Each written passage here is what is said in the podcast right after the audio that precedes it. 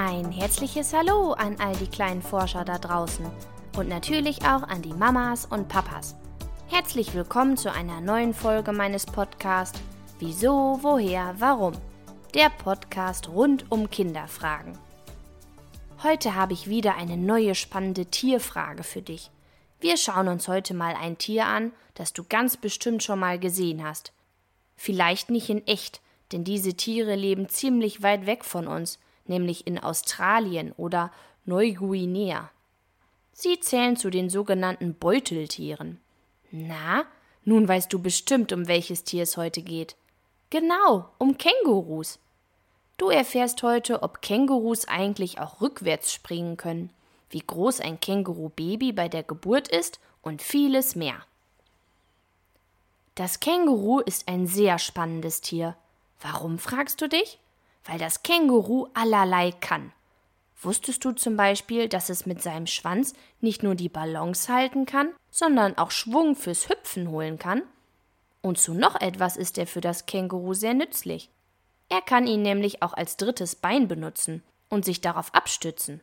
Dann sieht es fast so aus, als könnte das Känguru gehen, so wie wir.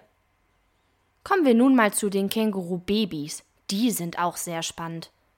Die Känguru-Mama hat ihr Baby nur ungefähr 20 bis 40 Tage im Bauch, anders als bei uns Menschen. Bei uns Menschen dauert es ja knapp neun Monate.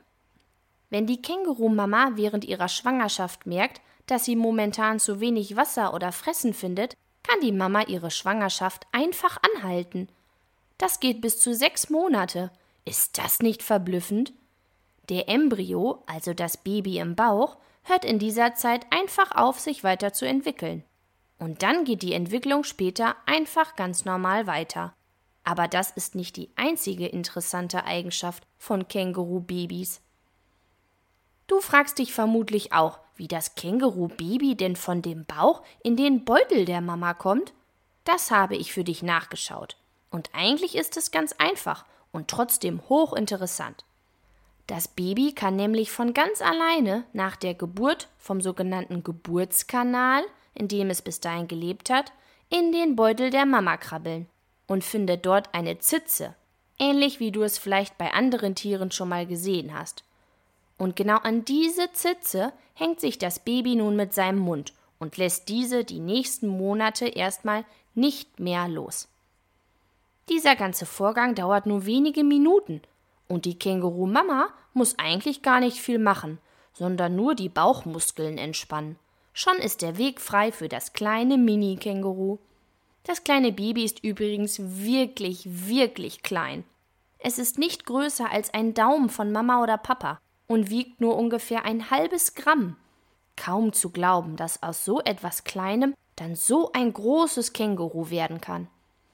Natürlich gibt es auch bei Kängurus verschiedene Arten, wie bei den meisten Tieren.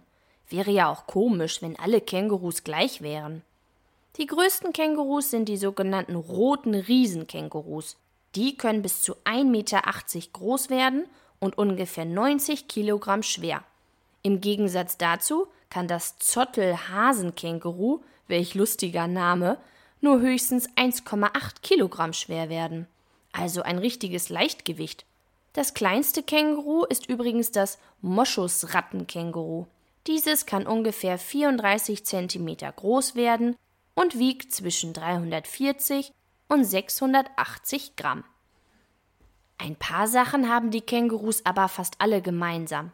Die Hinterbeine sind meist deutlich länger als ihre Vorderbeine und auch stärker. Ist ja klar, denn die brauchen sie ja auch zum Springen. Eine Ausnahme ist allerdings das Baumkänguru. Ja, das gibt es tatsächlich.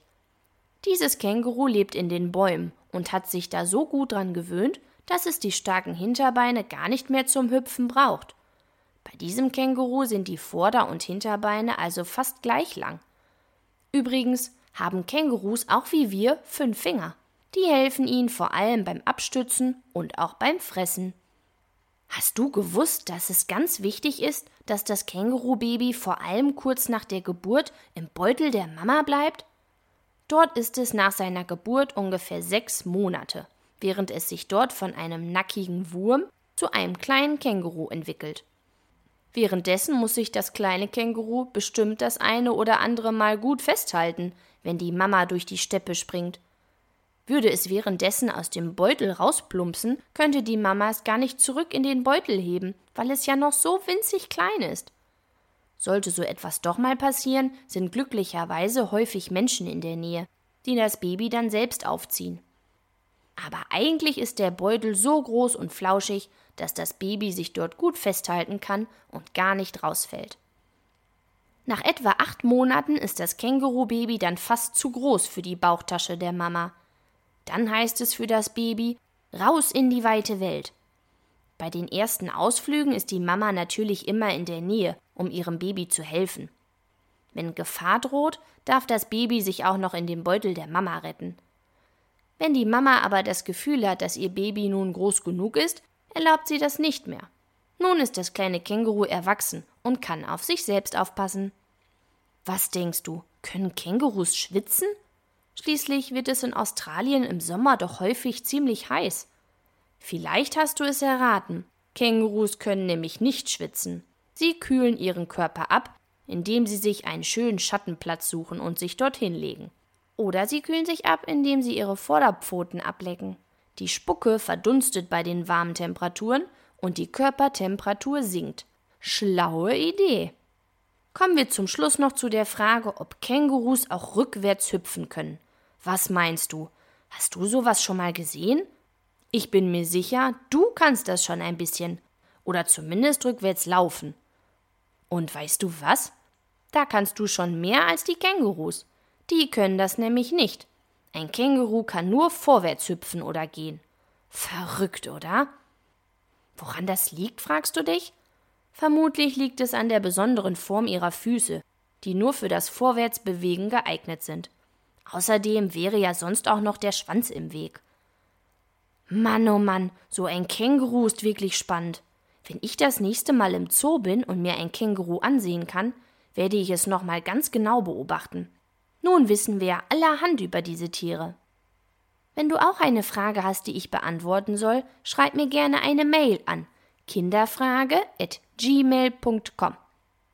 Ich freue mich, wenn wir uns nächsten Sonntag bei einer neuen Folge von Wieso, woher, warum wiederhören. Bleib neugierig, deine Christina.